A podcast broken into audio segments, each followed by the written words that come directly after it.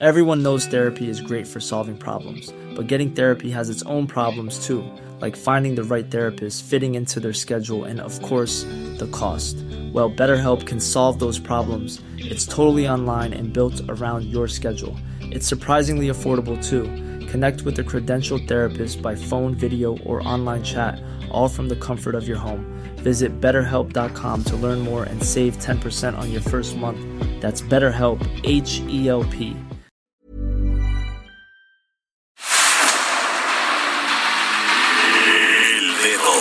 la llaga.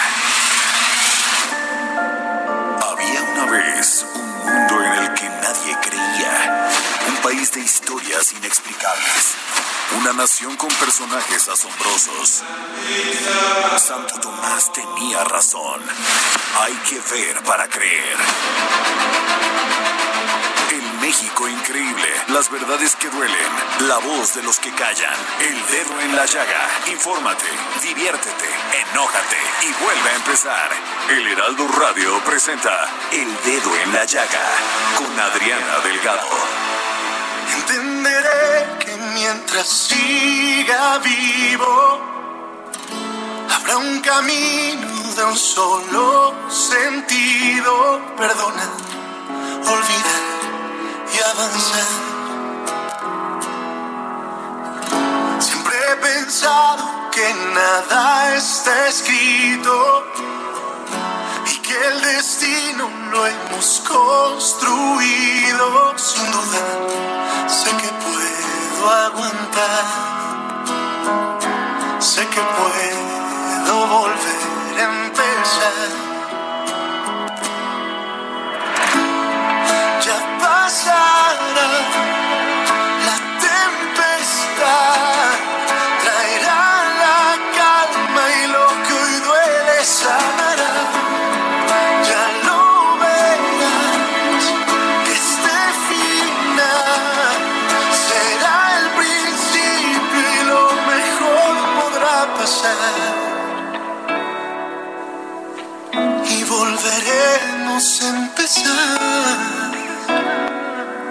qué bonita canción. Este miércoles 10 de junio del 2020 lo recibe su amiga Adriana Delgado en este su mejor programa de la radio, el preferido de todos ustedes, El Dedo en la Llaga. Muy buenas tardes, Jorge Sandoval. Qué bonito empezar este dedo en la llaga escuchando a Carlos Rivera con esta hermosa canción, Ya pasará. Muy inspiracional, muy, muy alentadora, muy esperanzadora, Adriana Delgado, como bien dices. Claro que sí, porque Carlos Rivera colaboró con esta organización Save the Children durante el desarrollo de esta canción para así poder ayudar a 100.000 niños vulnerables a mantener una nutrición sana, salud emocional y acceso a elementos de higiene. ¿Cómo ves? No, pues padrísimo todo lo que se haga por, por los otros, por, por, por los otros. Vaya, eh, es, eso te habla de generosidad, de, de, de filantropía verdadera, ¿no? De amor por Él es un encanto, es un Carlos Rivera, me parece. No solamente canta bonito, sino que tiene un gran espíritu, me cae bien, o sea, lo ves y es un chavo que irradia muchísima emoción, pasión, fe, esperanza, tiene muy bonita vibra y creo que él ha trabajado mucho en eso, ¿eh? en su, en no caer en esto, porque realmente cuando los artistas pues se vuelven muy famosos, están rodeados no solamente de muchas cosas que los hace perder su piso, sino bueno, porque hemos hablado con muchos artistas y más cuando ya triunfan. Y él no, él va a mantener una, una actitud muy alejada de, de, de los de la faramaya, como siempre dijo, digo, Jorge Sandoval. Las palabras de- veracruzana, Exacto. que ya la estamos y de, este, utilizando ya todos los y de los escándalos que a nadie le ayudan, o sea, ya con los de los políticos tenemos suficientes. Efectivamente. Efectivamente, y con este tema aprovecho para saludar a tu amplio auditorio, Adriana Delgado, que te escuchan en Monterrey, en el Estado de México, en Morelos, en Tlaxcala, en Querétaro, en Guerrero, en Puebla, en Hidalgo, por supuesto aquí en la Ciudad de México, que estamos transmitiendo desde el 98.5 de su FM, en Guadalajara, en Nuevo Laredo, en Tampico, en Tijuana, en Villahermosa. Ay, en todos lados, a nuestros paisanos, ¿por qué nunca les dices? Eh? Yo siempre Estoy hablando de ellos, los de McAllen, de los Brosmill, o sea, los de todos los de allá que nos escuchan, porque recibo, no sabes qué mensajes de WhatsApp, ¿eh? que por favor ponga esta canción, que si pongo banda, que si no le hice caso, que si esto. Y yo siempre, como siempre, Jorge Sandoval, te echo la culpa a ti. Por supuesto que yo la tengo. En eso tienes toda la razón. Pero para que te escriban y te pidan más y te digan qué temas y comenten todo lo que escribes, el Twitter de Adriana Delgado es arroba Adri Delgado Ruiz. También es la misma cuenta para su Instagram, arroba Adri Delgado Ruiz. De verdad, síganla. Hay contenidos maravillosos. Y si le quieren mandar un mensaje de voz, ponerse romántico con Adriana Delgado, mandarle un mensaje de texto, que le manden todo lo que quieren que ella diga en este su programa favorito. Márquenle al 55 25 44 33 34, que es su línea de WhatsApp. Adriana Delgado. Claro, muchísimas gracias, Jorge. ¿Y el tuyo? El mío es arroba Jorge Sant. Ahí estamos a sus órdenes. Sí, también te pueden escribir a ti, ¿eh? Así me pasas los. Nomás sí, por favor, compártelos, Jorge Sandoval. Eh, eh, eso vamos a hacer. Se acepta de todo, excepto, pues ya saben, ¿no? Esas cuestiones personales, ¿no? Ay, ¿por qué no, hombre? No, me refiero a, los saludos a, los saludos a la madre que luego llegan. No, no, esos no, esos no. Nosotros somos, somos cool. ¿no? Oye, Jorge Sandoval, y bueno, pues sigue la ribomba, como también decimos en Veracruz. Ay, el paso, Mecha. ¿De qué cosa? O sea, cuando estamos empezando, terminando de uno, empezamos con otro, pero bueno, pues es importante conocer muy de fondo qué opinan aquellos que pues están en estos cambios que pues eh, realmente pues ya no sabemos ni qué pensar. Por eso siempre nosotros en el dedo en la llaga vamos con los actores de quien hace la noticia todos los días. Y es por eso que le pedimos, bueno, primero cuento por qué. Ayer martes, el senador José Ramón Enríquez Herrera renunció a la bancada del Movimiento Ciudadano para incorporarse a la del Partido Moreno. El Movimiento Ciudadano es de donde eh, viene el gobernador Enrique Alfaro de Guadalajara, de ahí proviene, de ese partido, del Movimiento Ciudadano. A través de una misma a través de una misiva enviada a la presidenta del Senado, Mónica Fernández, el legislador destacó que es mi voluntad integrarme al grupo parlamentario de Morena a partir del 10 de junio del 2020. Con la salida de Enrique Herrera, el grupo parlamentario de Movimiento Ciudadano, que encabeza Dante Delgado, se queda nada más con ocho integrantes. El día de hoy, el coordinador de los senadores de Morena, Ricardo Monreal, le dio la bienvenida a su bancada a través de un video en redes sociales. Después de una consulta con el grupo parlamentario, dijo él, este, se tomó la decisión de aceptar al legislador Enrique Herrera como integrante del grupo parlamentario en la Cámara Alta. Le hemos dado la bienvenida después de haber conversado con el grupo de parlamentarios de Morena. Hemos decidido admitirlo porque es un hombre de lucha, es un hombre con valores y es un hombre con definición política. Por esa razón le damos la bienvenida para incorporarse al grupo parlamentario de Morena en el Senado de la República. Bienvenido, doctor.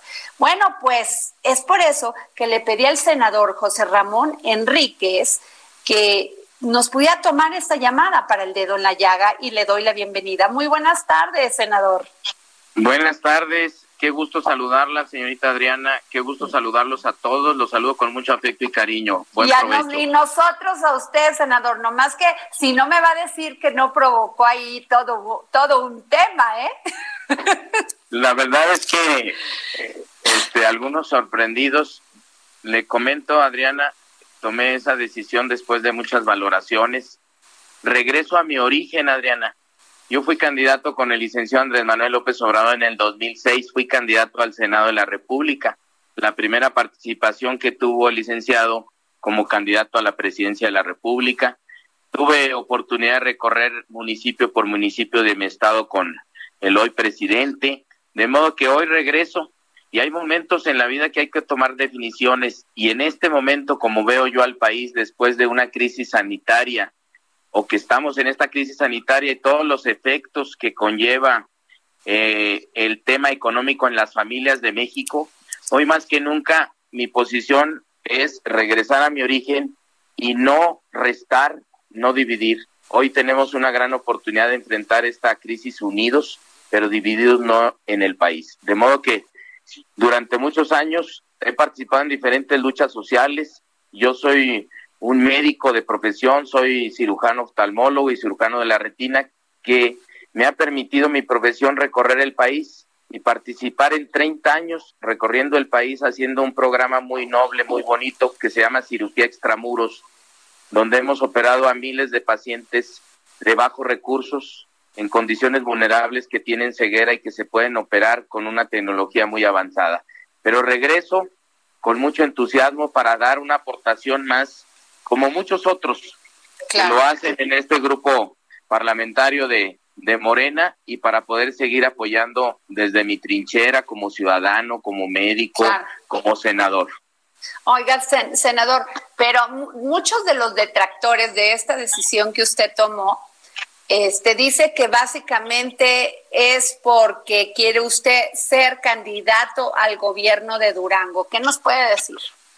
No, yo creo que finalmente son tiempos electorales que hoy no ocupo, que no tenemos que pensar en eso, que quien esté participando en política y esté pensando en una elección a dos años, pues verdaderamente está desconcentrado en hacer lo que tiene que hacer. Mi trabajo es un trabajo legislativo, sigo practicando la medicina, Adriana, sigo con mi programa de cirugía extramuros, sigo recorriendo mi estado cuando me invitan de otros estados a, a colaborar y ayudar. De modo que esa es mi motivación, mi trabajo y mi energía, mi energía en función de la gente. Cuando uno es médico, tiene su formación muy distinta que la política. Siempre lo que hacemos tiene rostro humano, tiene emoción social y es lo que yo hago todos los días prepararme cada día más, pero hoy frente a la historia reitero mi compromiso y mi congruencia por la lucha para un mejor futuro para México. Y todos hablamos que queremos un mejor futuro y que queremos un mejor país, pues ese futuro hay que construirlo juntos. Oiga, pero las encuestas, las encuestas dicen que usted podría ser gobernador. Aquí entre usted y yo, senador, ya que somos buenos amigos, dígame, ¿sí le gustaría ser gobernador? Mire, me gustaría servirle a Durango desde el, desde el ámbito de la ciencia médica. He tenido tantas satisfacciones, imagínese. Ay, pero no me diga que nomás quiere ser secretario de salud del Estado, senador. No, todo el trabajo que ha, que ha tenido. Esa bonita experiencia que me permitió servir, pero realmente lo que me motiva de verdad cuando uno está preparado con la medicina, la vocación médica, es servir. No sabemos qué va a pasar el día de mañana. ¿Quién predecía que íbamos a tener esta contingencia mundial? Hoy estamos en una circunstancia donde de verdad el país nos requiere a todos. Todos somos importantes. Un ciudadano es tan importante como un senador y el senador no es más que un ciudadano. Y siempre he dicho yo que este país necesita líderes, ya no necesita tantos políticos. Lo que necesitamos es trabajar, no hay otra forma. Hoy me imagino una familia que perdió el jefe de la familia su trabajo, que no tiene sustento, que necesita estar confinado en su casa, que no puede llevar tres alimentos al día a la mesa para que coman sus hijos, eso es lo que nos debe de preocupar. Y cuando uno es médico y tiene uno una trayectoria, yo tengo 30 años recorriendo el país precisamente en estas cirugías extramuros, entiendo que se vive en cada casa de aquellos lugares tan lejanos que a veces no tienen ni servicios, que no tienen médico, que no hay infraestructura, eso es lo que me mueve a mí. Y hoy realmente fuimos llamados a, tomar una decisión, porque lo más cómodo hubiera sido pues seguir, seguir y seguir presentando iniciativas, puntos de acuerdo. No, vamos a darle los instrumentos al gobierno federal para que pueda tener esos mecanismos para poder enfrentar lo que hoy vivimos, la pérdida de empleos, el problema de la salud, el bienestar de la gente. Al tiempo ya veremos nosotros que eso es lo que más nos motiva y que estamos dando resultados, porque siempre ando haciendo gestiones, Adriana. Ese es como mi, mi tema principal. Estoy en la, en la comisión de la Secretaría de Comunicaciones y Transportes y estoy trabajando, ya gestioné recursos para que se puedan rehabilitar caminos donde ha habido accidentes allá en, en el estado del pues Yo ya lo veo muy gobernador, senador, yo ya lo veo muy gobernador. Porque ¿eh? usted me tiene buena fe, pero yo lo que necesito es trabajar. Eso es, Adriana. La verdad es que los puestos son grandes oportunidades y de verdad que si la política fuera como la medicina, mire, los médicos nos preparamos viernes, sábado y domingo, días festivos, pagamos porque nos den un curso, o damos conferencias, o vamos a otro país, y todo pensamos en función de prepararnos todos los días. Yo me imagino un joven de 18 años que quiere entrar a la UNAM o al Politécnico y que lo rechazan. Y que tiene mucha motivación. Imagínense la crueldad a la juventud, lo que les estamos haciendo. De cada 100 jóvenes entre 18 y 25 años, 72%, 72 de cada 100 no tendrán oportunidad si las cosas siguen igual. Y así vemos que salen de la universidad con posgrado y no tienen el trabajo que merecen. Sí, de que merecemos más o que les pagan muy poco, empieza la frustración, este no tienen forma de poder seguir adelante estudiando un posgrado. Son cosas reales de carne y hueso, por eso hay que ponerle a todo rostro humano y el médico el que hoy está ahí en el ejército blanco, en la primera trinchera, atendiendo a los pacientes de COVID-19, que corre riesgos de perder la salud, de perder la vida, de contaminar a sus hijos, a sus a sus parejas, a sus padres. Eso es lo que realmente deberíamos llevar a la política, más sensibilidad, pues sí. más rostro humano. Pues, eh, senador, prométame que si se destapa para la candidatura de Morena al estado de Durango, yo voy a ser la primera que, que le va a decir, ¿eh? Porque nomás no quiero, ¿eh? Porque no me quiso contestar. Y además va a estar grabado, Adriana, así es que... Muy bien, senador, muchísimas gracias. no, le agradezco. Ramón Enrique Herrera de Durango por habernos tomado la llamada para el dedo en la llaga. Muchas gracias, senador. Pues muchísimas gracias a todos los que nos escuchan y sí hay que luchar mucho por un México fuerte, unido y feliz. un abrazo para todos. Hasta luego. Bueno, pues ahí está Jorge. Efectivamente, ahí están las palabras grabadas del senador José Ramón Enríquez. Sí, bueno, y nos vamos a otro tema también dentro de esta ribomba muy veracruzana, porque este 9 de junio, en la conferencia mañanera del presidente Andrés Manuel López Obrador, el vocero del gobierno federal, Jesús Ramírez Cuevas, dio a conocer un documento confidencial, con comillas, con el cual se exhibe el proyecto BOA, con comillas, un supuesto plan de grupos políticos, empresariales y de comunicación para afectar a la 4T y a Morena en las próximas elecciones. Y es por eso que tenemos, porque además tema complicado, al senador José Ramón, este, perdona, al José, al diputado Jorge ¿Sí? Alfonso Robledo. Eh, Alfonso Robledo del PAN, secretario de la Comisión de Educación en la Cámara de Diputados, y a la diputada María, María Alemán Muñoz del PRI. Muy buenas tardes, diputados. Hola, ¿cómo están, Adriana? ¿Qué tal? Hola, diputada. Muy buenas tardes, Adriana. Gusto saludar a, ver, a todo auditorio y a mi compañero diputado. Ustedes participan. A ver, quiero preguntarles como grupos, como, como partidos, PRI, PRI, PAN, participaron en esta, en esta, pues, hechura de este documento donde dice que van a atacar al, al a Morena? Eh, pues si quieres tú primero, vecinita, tú, María. María, diputada María Alemán Muñoz del PRI. Bueno, a ver, eh, yo creo que, creo que de verdad esta situación, como, como lo ha hecho bien Adriana, es de risa pero de risa y de preocupación porque demuestra lo pequeño, lo chiquito que es el presidente. A mí me sorprende que dentro de la agenda nacional de un presidente de la República esté un documento bueno, de esta magnitud que a, cualquier juicio, a ojo de cualquier persona, bueno, pues es, este, es de risa, ¿no? Es una conspiración en su contra y, y bueno, eso también denota el delirio eh, de, buscar la necesidad de tener enemigos por todos lados y de confrontar al país y las consecuencias lamentablemente de esta polarización que él ha provocado, pues las hemos estado viendo en los últimos días con actos de violencia, con, con actos de división y que pues eso nos debilita como población y sobre todo ante una situación como la que hoy estamos enfrentando. Claro, diputado Alfonso Robledo, han acusado más a los del PAN, ¿eh? Los, los del PRI todavía los tienen como medio rezagados ahí, pero dicen que toda, que toda esta confabulación en secreto viene del PAN. ¿Cómo ve? No, pues eh, naturalmente el presidente está buscando echarle la culpa de todo lo que está saliéndole mal pues ahora un ser imaginario llamado Boa y que se lo quiere comer, siendo él el presidente más poderoso que ha tenido el país en los últimos 12 años, por lo menos. Decir que no puede gobernar porque cuatro o cinco intelectuales, un partido político que venció en las urnas y además otros cuantos personajes más lo están uh, eh, pues comploteando para que no, no, no, no pueda tener resultados que él nos dijo a todos nos iba a dar eh, pues apenas llegando a la presidencia. Sus matutinas deberían ser para explicar cuál va a ser la línea de acción de este gobierno para reponer los 12 millones de empleos informales y formales que según el INEGI se van a perder este año, no el millón que dicen algunos otros organismos, sino los 12 millones que dice el INEGI. ¿Qué va a pasar con la muy mala eh, capacitación, vaya, muy mal equipamiento que le está dando al sector salud. A la, ¿qué, ¿Qué está pasando con la parte de la seguridad en este país? Que seguimos viviendo los tiempos más violentos de la historia, cuando la gente se supone que está guardada en sus casas y siguen matando más y más y más personas.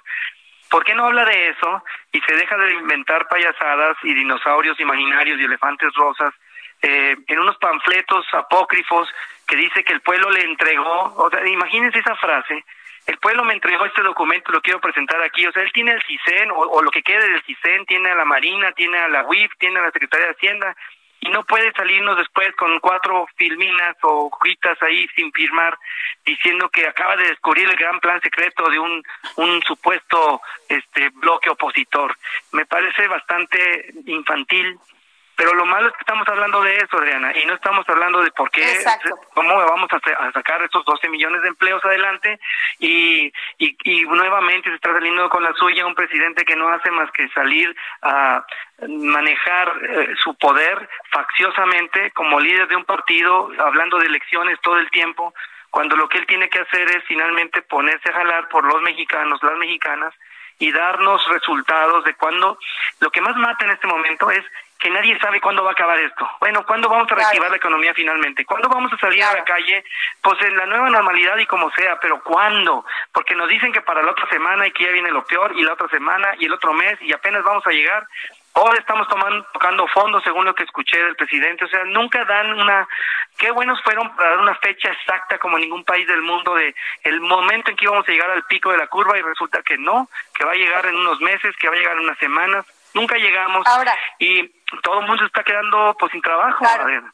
Eh, me parece eso es cierto, esa es una realidad. Diputada María Alemán Muñoz, lo que sí es cierto es que todos los partidos, precisamente en una democracia, este, participan para, para poder competir con otros y que las propuestas de un partido pues sean, este, sean votadas, ¿no? Es así. ¿Qué tendría de malo que se unieran tal y tal para poder hacer, hacer un trabajo político que llevara a ganar un puesto de elección popular, diputada María Alemán Muñoz? Claro, por supuesto. A ver, ese es el sentido más esencial de la democracia, ¿no? Y, y, bueno, evidentemente lo que lo que cada instituto político construye es una plataforma, es una propuesta que haga sintonía con lo que la sociedad y la, ciudadanía necesita. En este caso, lo que sucede es que el presidente pues está habituado a crear enemigos visibles. En este caso, me parece que constantemente crea un monstruo de, de varias cabezas y le ha puesto pues, esas cabezas constantemente y ya pasaron los médicos, los científicos, los empresarios, los medios, por supuesto, también no han salido de esta situación. Y bueno, hoy en concreto, con nombres y apellidos, pone a otra de las cabezas de este monstruo que ha creado el presidente y lo crea en la, en la necesidad de tener eh, un adversario y un enemigo contra quien luchar para que él en su narrativa política pueda pues, ser el héroe, el héroe de la historia, ¿no? Al final, en términos de democracia, pues estamos eh, todos en condiciones de aspirar a, representar a los mexicanos en la elección intermedia y eso no tendría absolutamente nada de malo. Pero bueno, como él mismo lo ha hecho, lo que pasa es que quienes no están con él estamos en su contra, ¿no? Entonces, pues evidentemente por eso esto es un complot y una conspiración.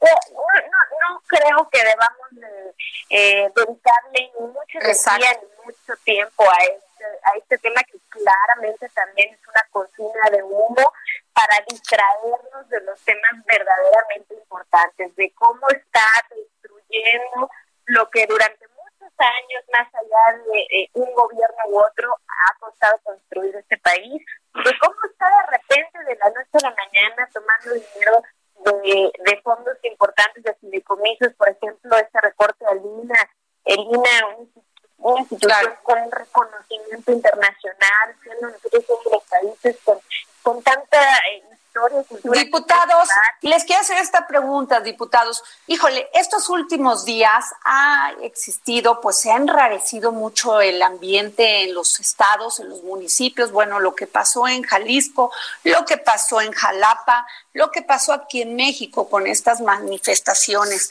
¿Ustedes qué me pueden decir de, de, de eh, cómo están viviendo esto? Porque yo creo que es importante que no solamente los tres poderes este, planteen alternativas para poder combatir esto, sino también su opinión, o sea, la opinión del poder legislativo es vital, porque cada día vemos más encono en la sociedad como bien dice el diputado, vamos a, ya viene de inmediato una crisis que nos va a pegar a todos, que todavía ahí va, este, todavía ahí se va sosteniendo, pero no tarda, y este, y quiero su opinión, del diputado Alfonso Robledo. Sí, gracias, Ariana.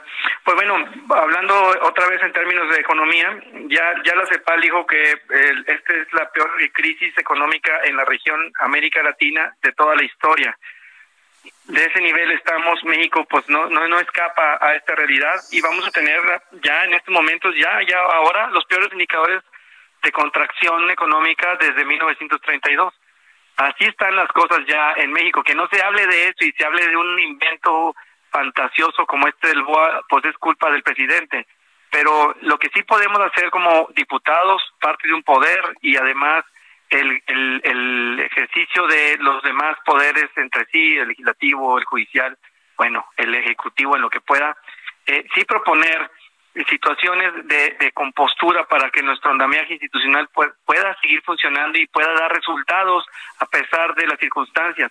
Hace un momento platicaba de esto y, comentábamos que lo que necesita el país, viendo que puede llegar un mal gobernante en cualquier momento, peor de los que nos han tocado, y, quiero ser así justo con, con toda la opinión pública, pues es que debemos tener un andamiaje suficiente a nivel electoral que permita que una mayoría nunca pueda ser tan amplia que pueda dominarlo todo y que pueda socavar la voz de la minoría que eventualmente es pues eh, de una parte de la población que tarde o temprano también va a ser mayoría y que en ese sentido necesitamos ya ya se demostró se está demostrando que la falta de equilibrio, la falta de contrapeso produce bastantes, muy malas consecuencias para el país. No tener alguien que pare al presidente en sus ocurrencias y los cambios de nombre a instituciones con este tema del, del Instituto de Devolverle al Pueblo Robado y otras tonteras así, y que ese tipo de cosas no pasen depende de otro poder y ese otro poder está cooptado a su máxima expresión y ahora pues acaba de creo que entrevistar al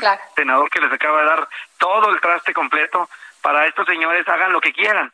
No puede pasar eso en un país porque tenemos que tener un seguro, una, una garantía de que va a haber algo contra un mal gobernante, que no podemos quitarlo de ahí hasta dentro de tres años si es que hay una revocación de mandato o hasta dentro de seis. Y en ese sentido, pues hay que trabajar en eso. Yo estoy seguro que podemos ofrecer esas soluciones. Las cuestiones económicas se arreglan, ya están las leyes ahí dadas y, ya nada más que no le dan dinero a los organismos para reducir o, para, para actuar. Y eso es eh, pues parte también de una política pública eh, de austericidio, nos todos ahogándonos en este momento. Claro. Diputada, ya para irnos con usted, este su opinión, diputada María Alemán Muñoz. Bueno, a ver, sin duda esto es una cortina de humo para no hablar de los temas que tenemos que hablar y para que la gente no ponga atención en los temas que tiene que poner atención.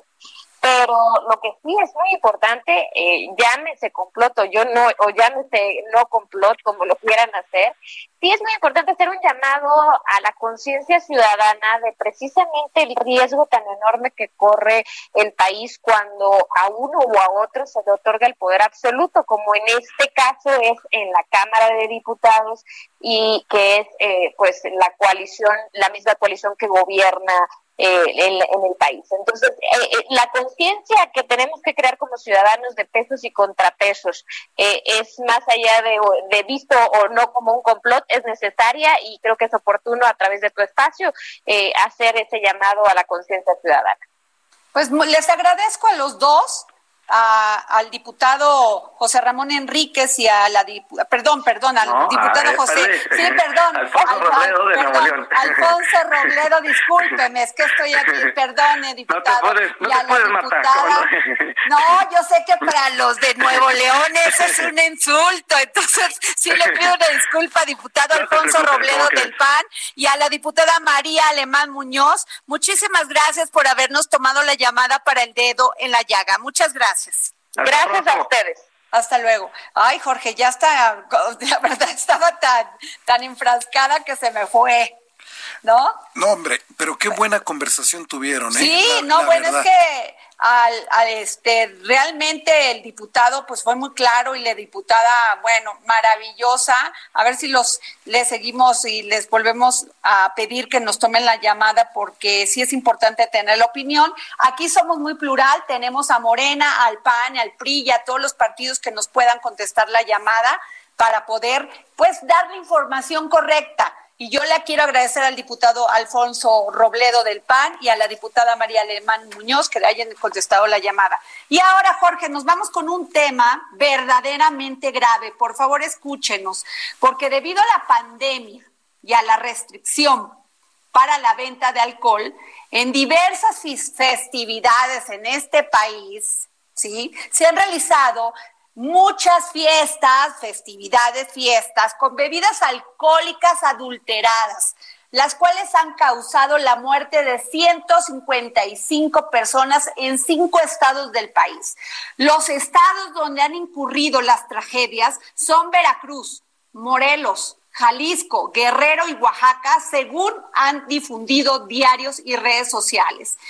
El último hecho lamentable ocurrió el pasado domingo en una fiesta de 15 años en la comunidad del Zapote, perteneciente a San Pedro Pochutla, Oaxaca, donde resultaron dos personas fallecidas, un hombre y una mujer, y al menos cuatro muy graves, quienes consumieron una bebida denominada cocol, mezcla de agua de coco con alcohol adulterado, es decir, posiblemente alcohol preso presuntamente industrial. El penúltimo caso se dio en tres comunidades de la montaña en el estado de Guerrero. La Secretaría de Salud de Guerrero informó que 18 personas hasta el momento han muerto por consumir alcohol adulterado durante la semana pasada en este estado. Es terrible, Jorge, porque medios de comunicación señalan que las personas consumieron el tequila rancho escondido, Fíjense, el tequila rancho escondido, pero también investigan 100, el tequila 100 años y jalón. Ayer el Consejo Regulador del Tequila de México salió al paso de las sospechas de la Comisión para la Protección contra Riesgos Sanitarios del Estado de Guerrero, que recomendó no consumir este producto al asegurar que Rancho Escondido no es un tequila. Ahora sí que les quiero decir ¿Qué provoca, Jorge Sandoval y audiencia, este radio escuchas, qué provoca en el organismo el alcohol adulterado?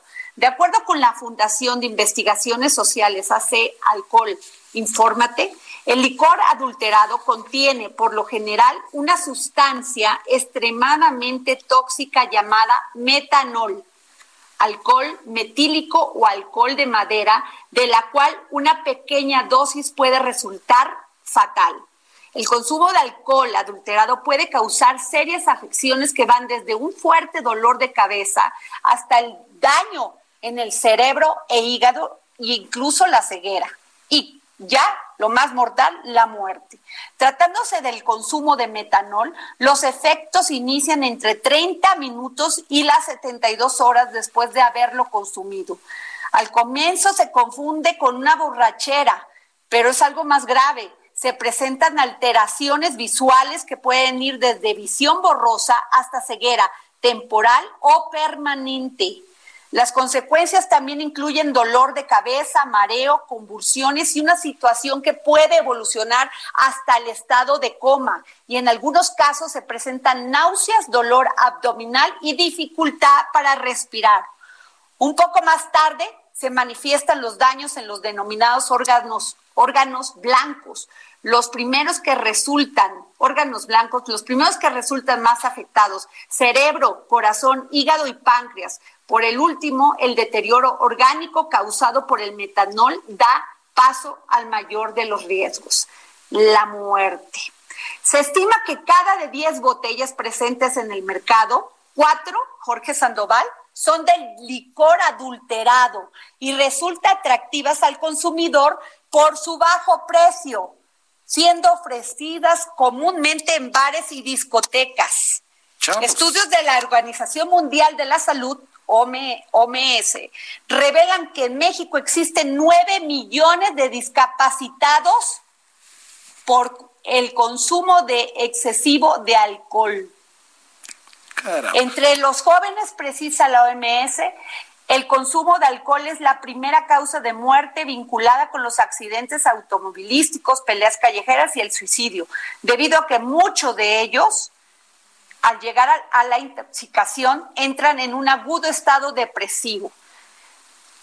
¿Cómo puede usted conocer qué botellas son buenas y cuáles no son, pues, que están, este, ¿cómo se podría decir, José?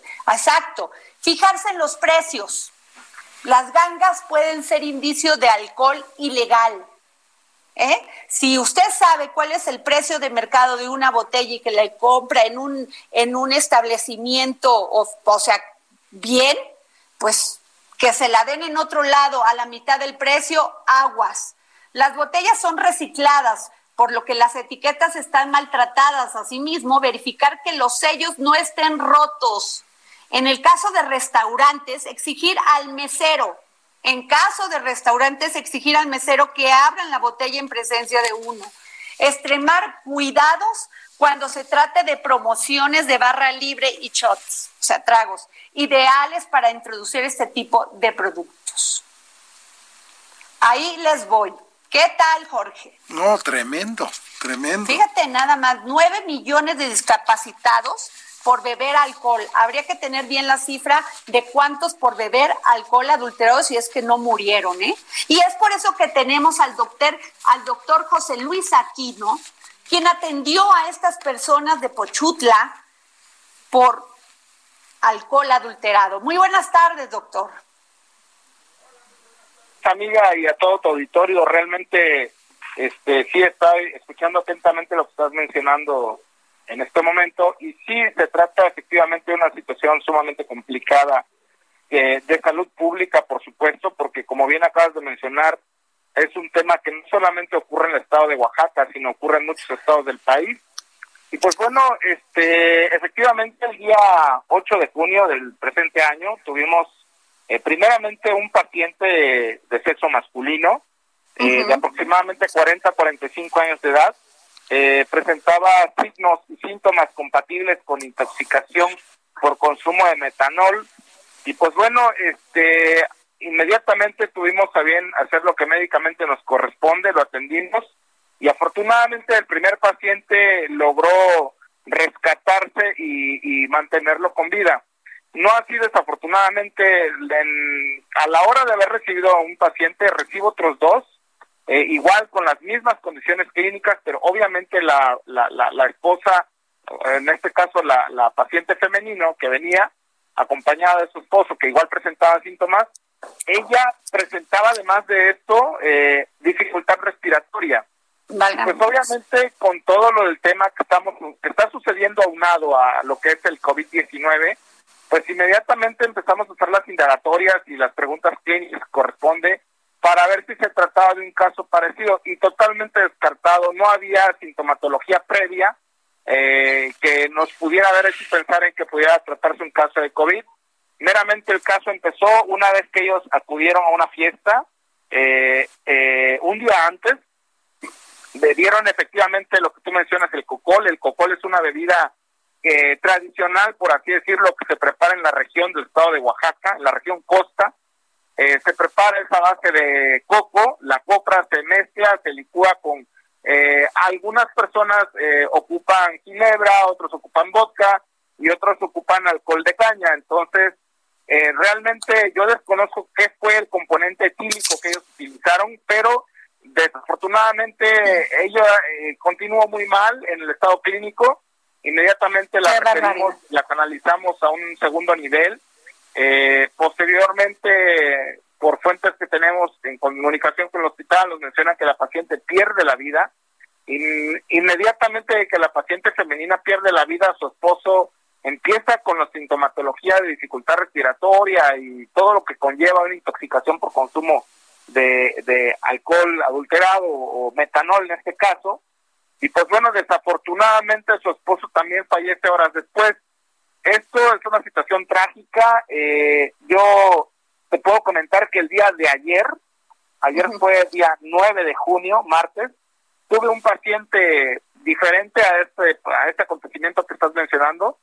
Este paciente es masculino, 34 años de edad, consumió whisky con unos amigos y él y otras dos personas están intoxicadas. Yo le dije que fueran a hacer el reporte a las instancias de Cofetriz para que se hagan las indagatorias que corresponde, porque efectivamente eh, el no haber eh, una venta libre de alcohol eh, en, la, en, nuestro entorno, pues eso hace que muchas personas de manera errada y equívoca consigan alcohol de dudosa precedencia. Entonces, esto efectivamente se agrega a lo del problema de COVID que estamos viviendo, ahora es también el consumo de alcohol de dudosa procedencia que puede ser muy tóxico. Yo le quiero preguntar una cosa, doctor, eh, eh doctor José Luis Aquino. ¿En, ¿En qué momento, por ejemplo, si uno está tomando la copa y empieza a sentir estos síntomas, tiene uno que recurrir inmediatamente a, al hospital, ¿no?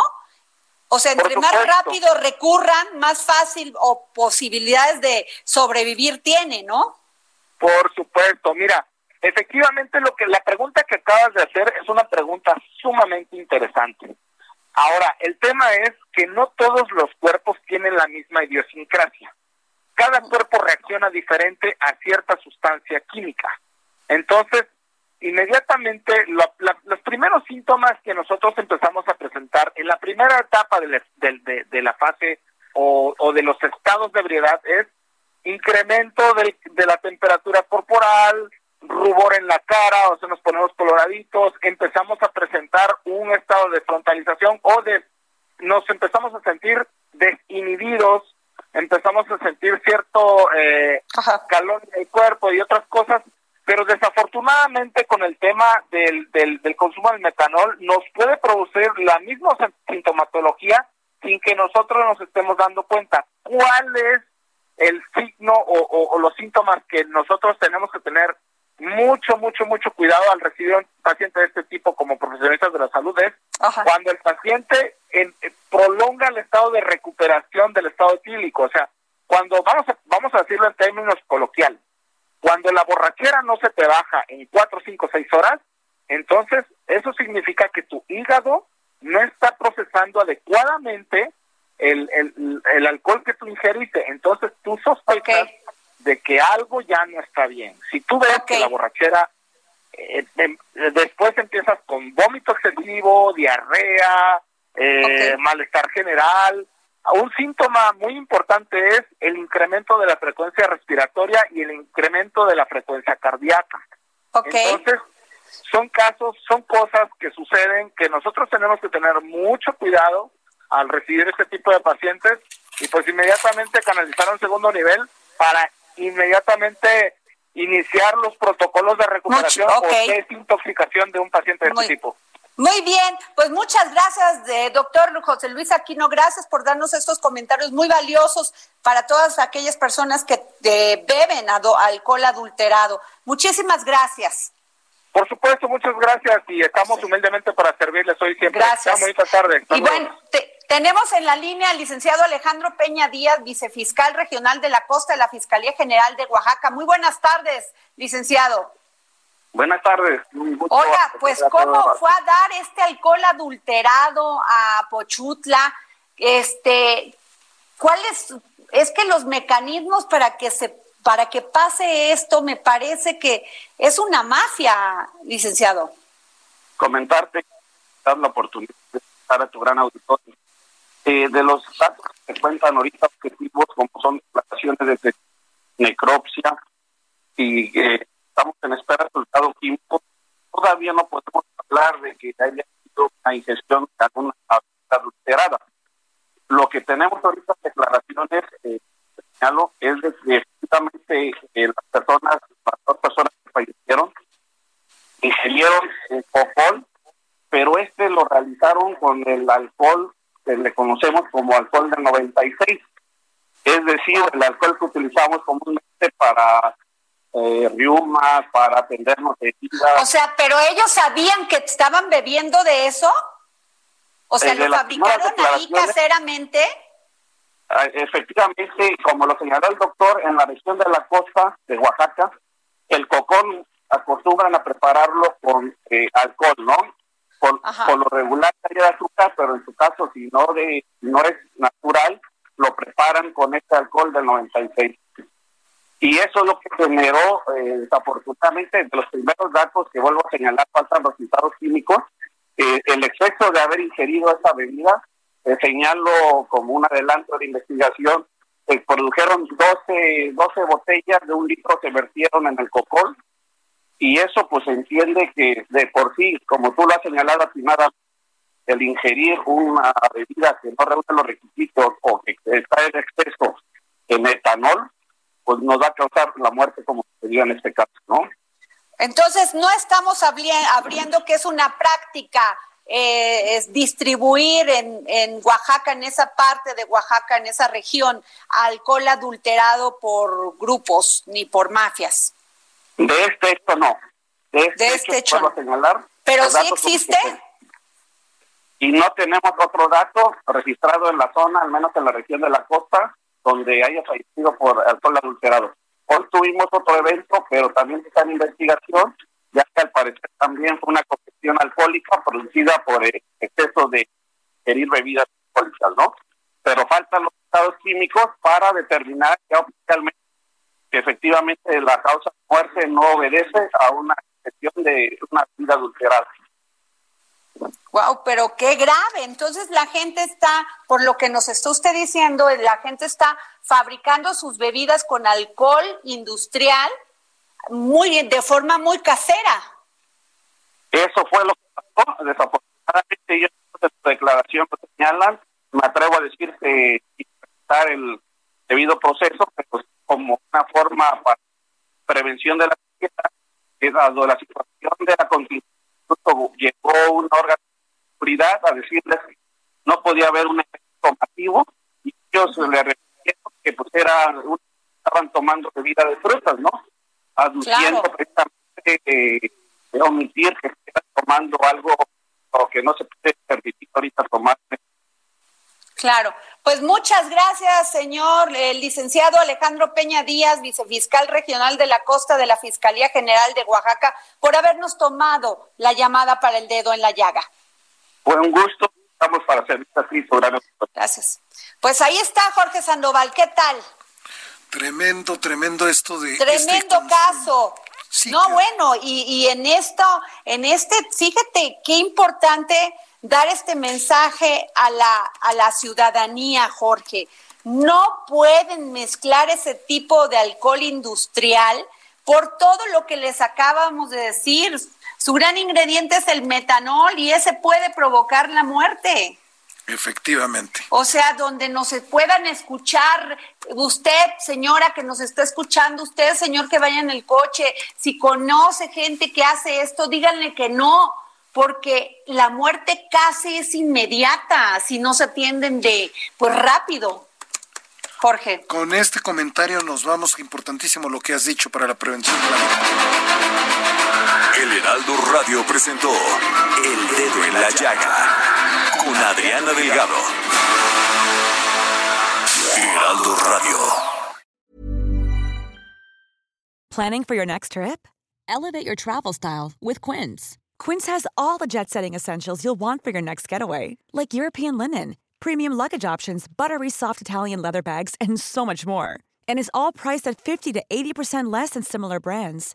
Plus, Quince only works with factories that use safe and ethical manufacturing practices. Pack your bags with high-quality essentials you'll be wearing for vacations to come with Quince. Go to quince.com/pack for free shipping and 365-day returns.